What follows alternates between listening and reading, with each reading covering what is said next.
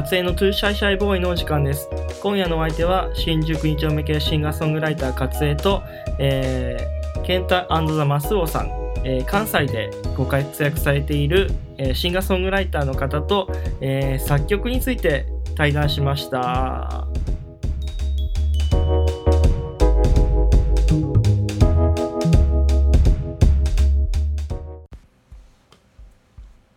はいはい、えーじゃあ本日はゲストをお呼びしております。えそんないきなり始めるんですか？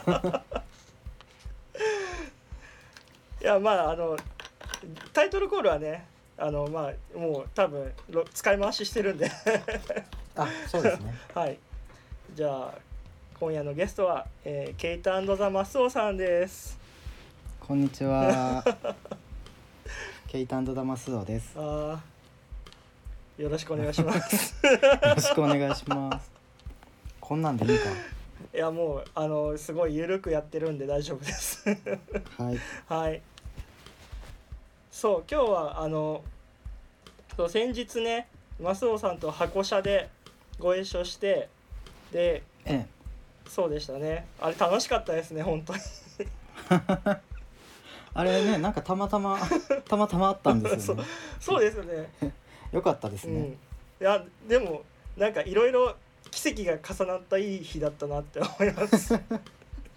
あ まさかまさか僕あの、はい。あのか勝江さんと原宿で古着見ると思わなかったんで、そうですよね。ね、あとあとなんかミッフィーちゃんグッズを2人で探すとはまさか思ってなかったんで。そうでしたね謎のね な謎のファンシーグッズ、ね、謎の回でしたねあれ。面白かったですけどね。楽しかったです僕も。あーそうそうそこであのあれなんですよ。で作曲のお話をしたんですよねお二人で二人で。そうですね。そう。でそれをね、えー今回は、えー記録として残そうとそうそう。記録。なんか、うん。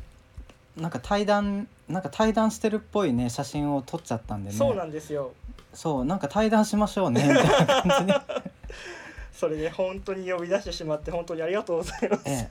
ええとんでもないですこちらこそ。いやいやいやいや。でもでも作曲の話ね。あのでえーっと、ええ。早速作曲の話していきます？あええ早速早速しましょうか。脈絡もないくやあでもそのケイタザ・マスオさんのちょっと紹介しないとですよね。あのあありがとうございます、そうお願いします。えっとえっとケイタザ・マスオさんはあのななんでしょうなんシンガーソングライターで大丈夫ですか？シン？えーシンガーソングライターですかシねンゲイディーバあのディーバを名乗ろうかと思ってたんですけど、ええまあディーバですよね。そうディーバーです。ででえっとどどこまどでこの間のドット MP3 でえっとええ。出演していただいてはい、でそこであの神がかったステージをどうもありがとうございました。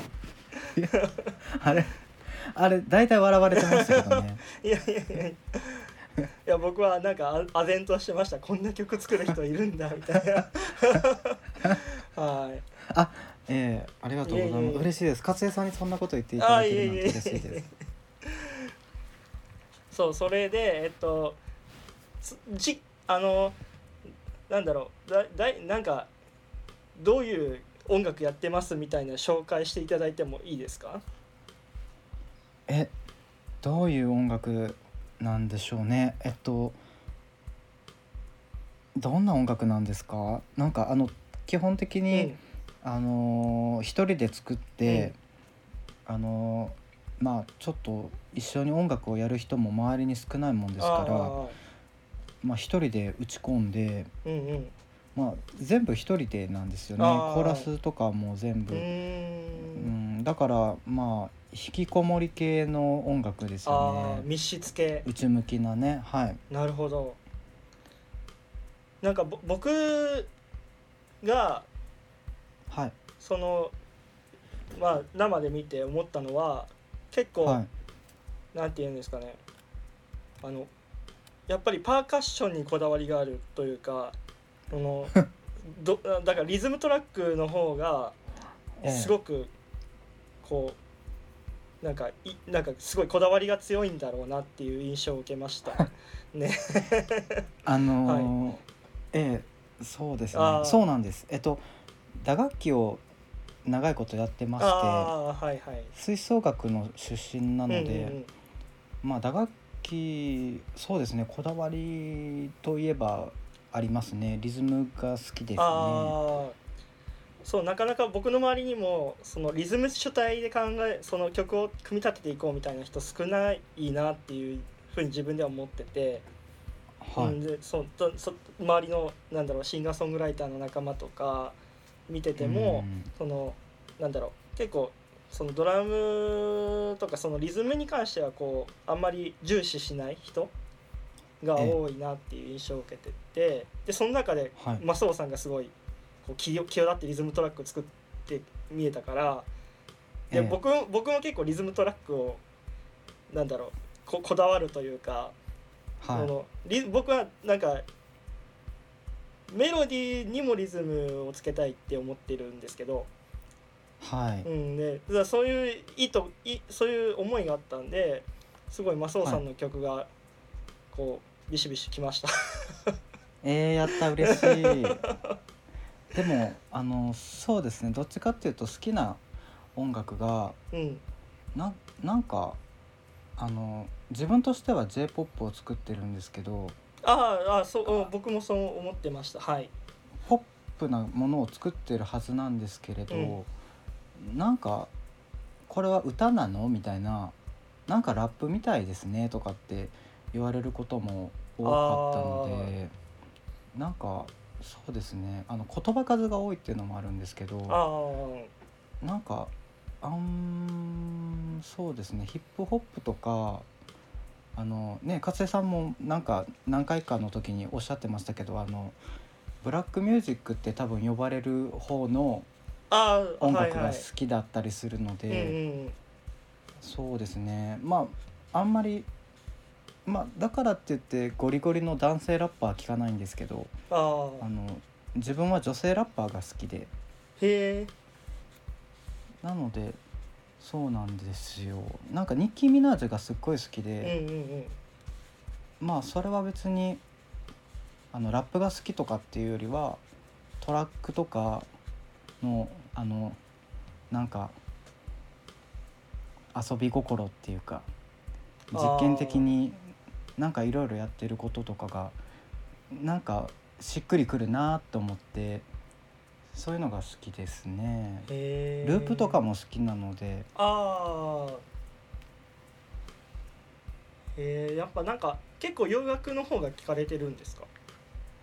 そうですね。昔は邦楽も聞いてたはずなんですけどうんうん。なんかねなんかディーバに出会ってしまって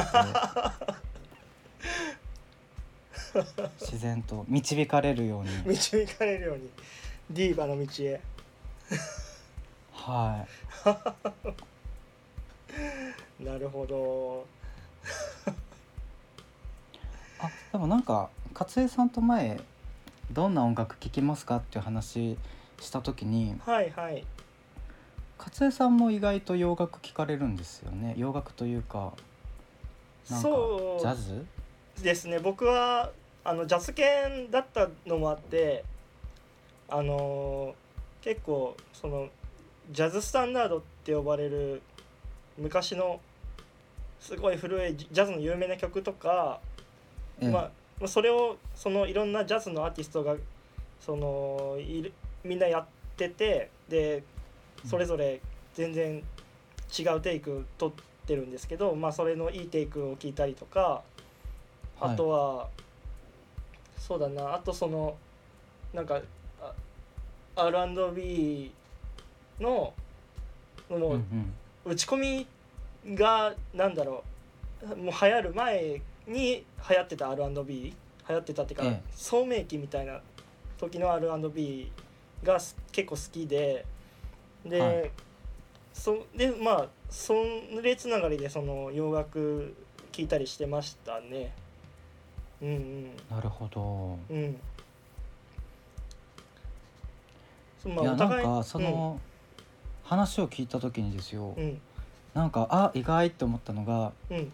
あの勝江さんにもねあの直接言いましたけどなんか愛子が出てこないっていうのにちょっとああ驚いて そうそう。そうなんかえ勝江さん愛子って言わないなと思いながらずっと聞いてます。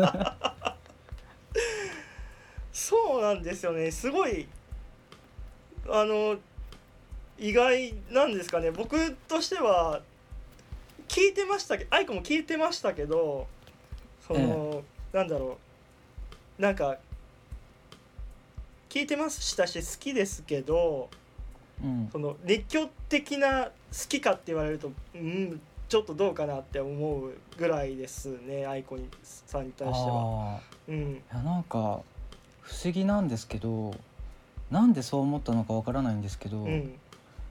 あのー勝江さん初めて聞いた時にうん。いやでも同じこと言ってる人何人かいましたけどあの、うん。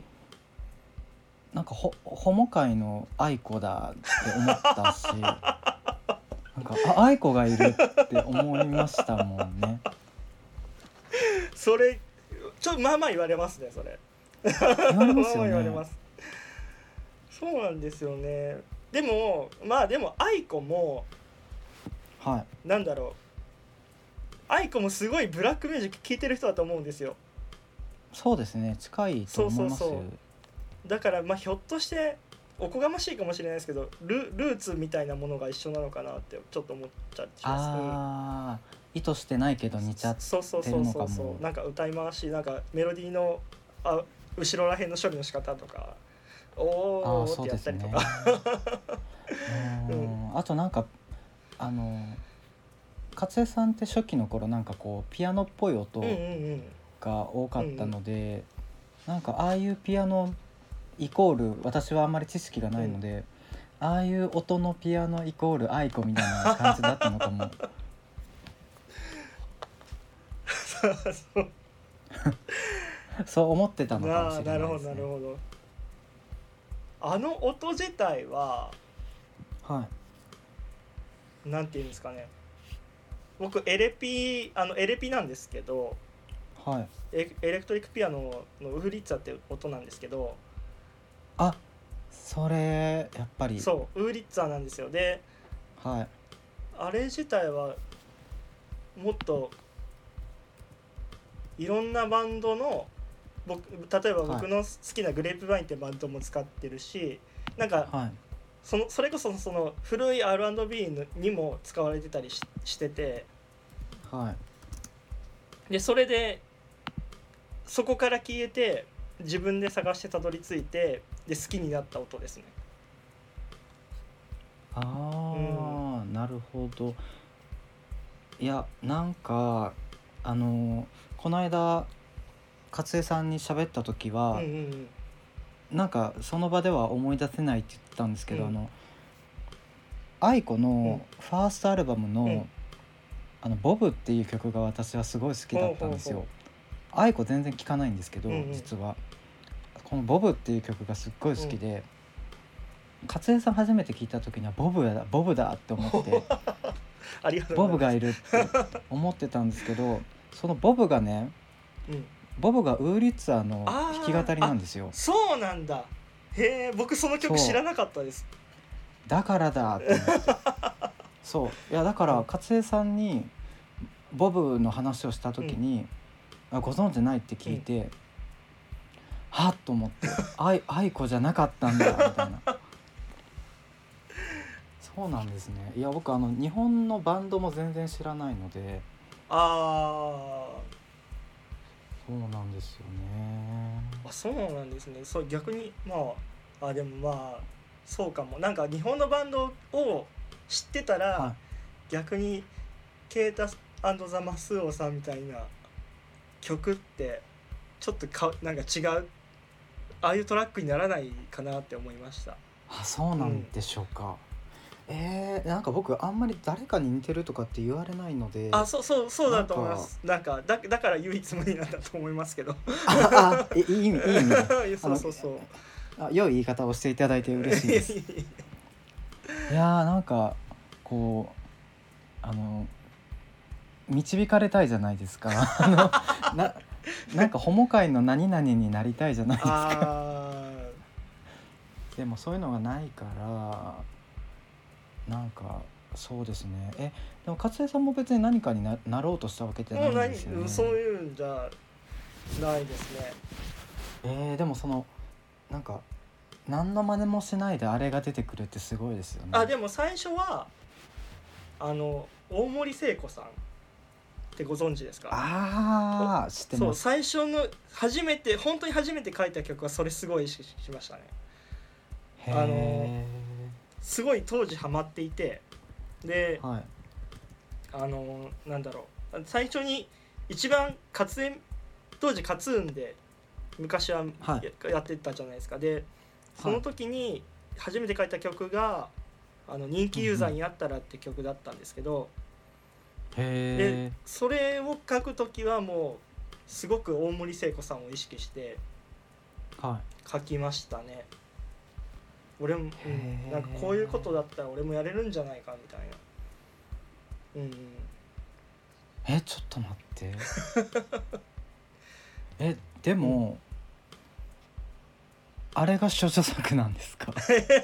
いやでもあの曲作曲自体はもっと前からやってましたよ。ああやってたんですね。ってましたいやびっくりした。あれ処女作って引くわと思って。いやしかもだって大森聖子さんって、今私ウィキペディア見てるんですけど、えっ、となんかデビューとかねなんかこう来歴見てると、2012年ぐらいからなんか動いていらっしゃるんですけど、うんうんうんってことはちょっと待ってみたいな。勝江さん曲書き始めたの最近って思ってちょっと弾いてしまったんですけど。いや僕曲自体はあれですよ。高校からですね。あ安心しました。安心しました？そうですね。いやなんかあのいろんな音楽遍歴を経てそこに行かれたんだら安心しああました。よかったよかったいやすごいなんか化け化け物が 化け物がいるって思っ思ったけどよかったです。まあまあもう曲は書き始めてどれぐらいですかね。どれぐらいどれでしょう？ぐらいだろ僕はううん。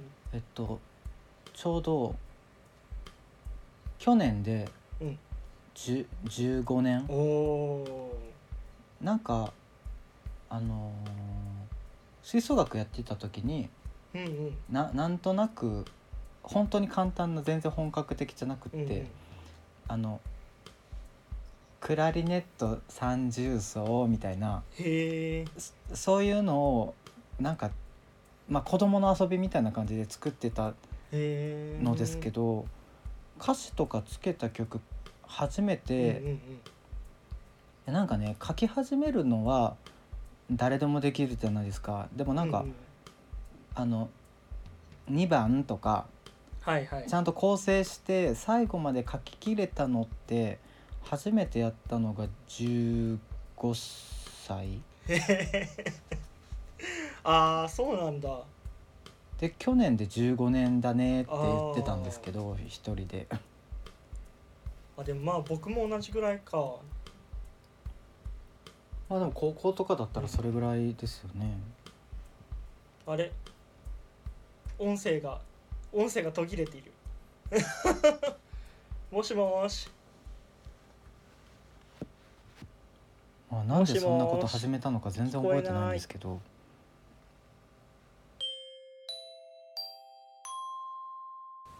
こうんと初めて作った曲の話でしたっけ？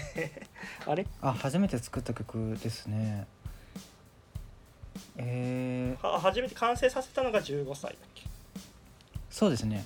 15歳。うーん。僕それはどういう曲でした？それはねあの恥ずかしながら、うん。サウンドクラウドに上げているんですがななんかうん。なんかねえっと去年うんあのライブにライブさせていただいたんですけど、うん。あ私あのえ前前言ったかもしれないですけどライブを始めたのが去年が初めてなんです生まれて。ああー。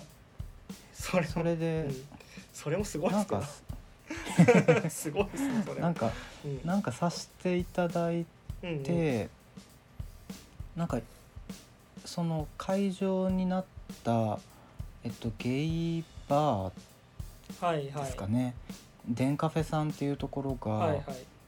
なんか15周年に呼んでいただいて、でそこであの歌をあの歌ってもいいということだったので、いやその時になんかあ15年なんか私も曲を書き始めて15年みたいな、あまあ、それでちょっと15年のうちに書いた曲をいろいろやろうと思って。あああなるほど。そうそう。その時になんかちょっと引っ張り出してきて録音しといたんですよね。ああそうなんだ。そうそれでそれがサウンドクラウドに今あるんですけどえ？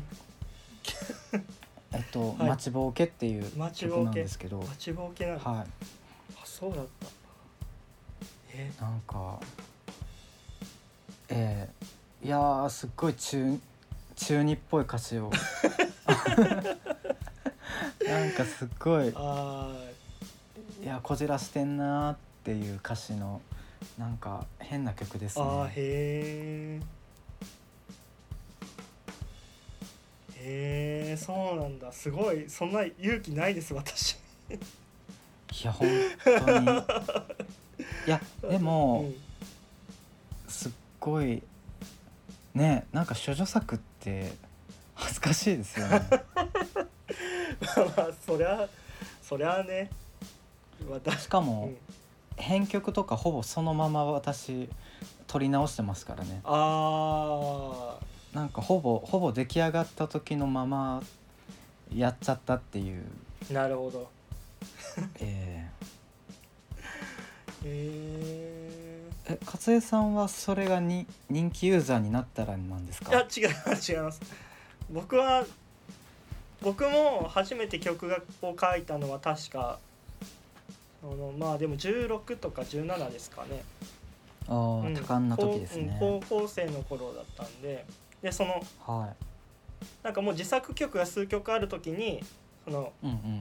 学園祭でなんかなぜか自作曲をやろうって話になって僕の。はいでその時初めて書いてその時に3曲ぐらいえなんかもう持ってったのかな。えへえ。そうでなんか初めタイトルはだけは覚えてて、はい。まあまあ曲も覚えてるんですけど歌詞は何だろう、なんか歌詞はもう普通にののんけぶって。え なんかその女の子に女の子連れて海へ行くみたいな。へえ海へ車で行くみたいな曲でしたね。そんな爽やかな曲も書けるんですね。そうでうんうんなんかそそのそのその時にインスピレーションでもらったのがそのうんうん。沖縄のはい。その海沿いの国道だったんですよ、はうん、国道58号線って曲曲名にしたんですけど。いそうそう。あれ？なんかそれ似たような名前の曲なかったでしたっけ？あで最近その上京する時にはい。その59号線って曲を書きましたああなるほど。そういうことになったんですね。そういうミーニングなんです。えそういうミーニングで。えなるほど、うん。そうそうそいやーそういうお話させれてよかったです。うよかったです。なんかうんなんかブログにはババババって書いたんですけどあのああそうなんですね、あん。まりねお話しする機会はなかったですね、うん。ええーそうなんですよ。ーへええ学園祭で自分の曲ね。いやなんかうん。なんかそういうのすまあは恥ずかしいっていうのもあるけどすごいなって思うじゃないですか、なんかバンドのバンドやってた人って僕もちろんバンドとかしてなかったんでいやなんかバンドねみんなの前でねとかって思ってたけど、いやよく考えたら僕それ高校の時やったわと思って。あやったんですか？いや僕なんかね高校の時ってあのクラス単位で出し物するんですけどそのクラスで何やるってなった時に、うん大体展示だったりこうなんかね催し物をしたりするクラスと、はいはいはい。あと舞台系のことをするクラスに分かはれるんですよ。でなんか舞台系のことをやるってなぜかなって。で私そんなクラスの中心人物ではなかったはずなんですけど、うん。なんでかわかんないんですけどなんかストンプ？みたいなうんストンプご存知ですか？ストンプってどういうやつですか？なんかあのブラシとかほうきとかでなんかバケツとか叩いてああはいはいはい。あのななんんかかパーカッショはいンするやつ。あれ私が吹奏楽部だったからかもしれないんですけど、うん。なんか私がその監督をしないといけなくなってでなんでそんなことになったのかわかんないんですけど、そのクラス全員でやるストンプを、うんあの自分で曲書いてやったんですよ。へえ でしかもなんでそんなことになったのかわかんないんですけど、なんかね4曲ぐらい書いて なんか4楽章4楽章ぐらいの対曲にしちゃったんですよね。へえいやなんかだから今思い出してちょっとえっと思ったんですけどはい。自分で。なんかあやってたわと思って。あそういうことしてたんだって思ったらちょっとゾッとしました。あ ゾッとしますよね。ゾッとする。ちょっとちょっと恥ずかしくなってきちゃう。どんな目で見られてたんだろもう本当最高に恥ずかしいラジオにしましょう。めっちゃ恥ずかしいやだ。切りたうやめてください。もうちょっと続きます。もうちょっと続きます。そうですねあそうなんだ。えーお互いねありますよねね。そういう話。いや僕に至ってはその,、その自分でやる曲だって言ってはい。そのバンドスコア全部書いてきました。あうわーえなんかえこんなこと言われたらすごい嫌かもしれないけど えー、椎名林檎じゃんって思った。えシーナリンゴなんですかねこれ。椎名林檎もバンドうのん。なんかうん。全パート、うん。なんかタタブ譜まで自分で書いたらしいですよ。あそうなんだ。お全く同じことしてました。えー、椎名林檎や。えやばえシーナリンゴかもえシーナリンゴかもしれない。そうだったんだ。えやば。あそうなんや。え。そうそうそうそれで思ったんですけど、僕勝江さんがいろんな楽器できるってすごい意外だなと思ってて。あそうなんですか。そのなんか愛好イメージが強かったのもあるんですけどあなんかピアノはきっとされるのは分かってたんですけど、なんか打ち込みを始めた時に、あうんうん。あ勝江さんが始めた時に、うんなんかあっと思って。あこの人全部やりたい人なのかなと思って。あなんかあんまりこう演奏が好きな人とかあうんうん。歌が好きな人とかって結構多いですけど、うんうん。なんか自分の書いた曲のあの空気感っていうか全パートを自分の思い通りにコントロールしたい人ってうん。あんまりいないんですよね。あー確かに編曲まで全部手を出したいっていう人は。そうですね、うん確かにあんまり。でもそうですね。でもなんか今の高校のえ僕の高校のタブ譜全部書いた事件をかん踏まえるとはい。結構やっぱその気質なんだろうなっていうふうに思いましたね。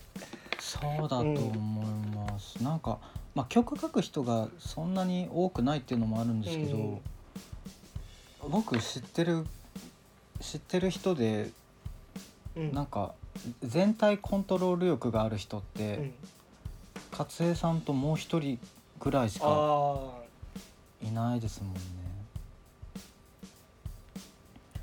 そうですか。まあ僕もコントロール力が割とある方なんですけどなんかね思い通りにしてほしいですよね。あそうなんかもう僕の場合すごいあのよ悪い悪い癖なんですけどはい。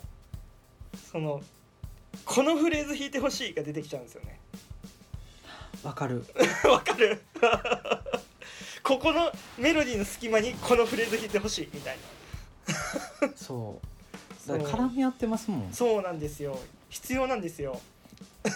そうでかけちゃいけないし。そで僕もう本当にこれ言うと友達がどんどん減っていくと思うんですけど。なんかうん。うんなんか人に任せて失敗とかされたら嫌だから あの か完全な形でやろうと思ったらもう打ち込みしかないじゃんみたいな感じに。まあまあそれは僕がバンドやってないからなんですけあどでもなんか最近になってやっと考え方がねなんか人に任せてみたいなとーかあなんか信頼してる人まあ別に信頼してなくてもいいんですけど、うんなんかその人が思うフレーズ任して偶然出てくるものって多分あるような気もするーし、うんなんか任してみたいなみたいな手放してみたいなとかって思う時も最近増えてきましたね。あそれ僕も全く同感ですね。うーんなんかうん。時代がそうなのかも。って。いやなんか僕はあのそのなんだ偶然まあ任せるとして信頼して。はい。で思いもよらないフレーズがやっぱ来るじゃないですか。はでもその自分には思いもよらないフレーズだけどきっい、とはい、その人にはすベストなフレーズでだからもそうですね、ううんそうそう。ででなんだろうそれがそのどっちがいいかは結局リスナーが決めるんだよなっていうふうに最近思ってあーんですよ。そうですね。そうそうそう。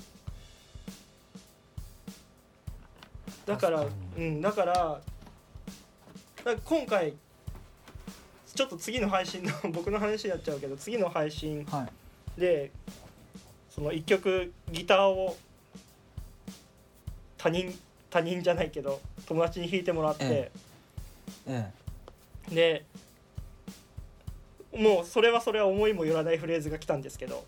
でもえへえ、でもすごくい今ではすごく任せてよかったなって思います、あうん、あ、自分でそのミックスして聞いて聞き直してっていええ。う段階なんですけど、すごい任せてよかったなって思ってます、へえ、ああでもなんかちょうど僕もあのええあんまり詳しくは言わないんですけど、うん。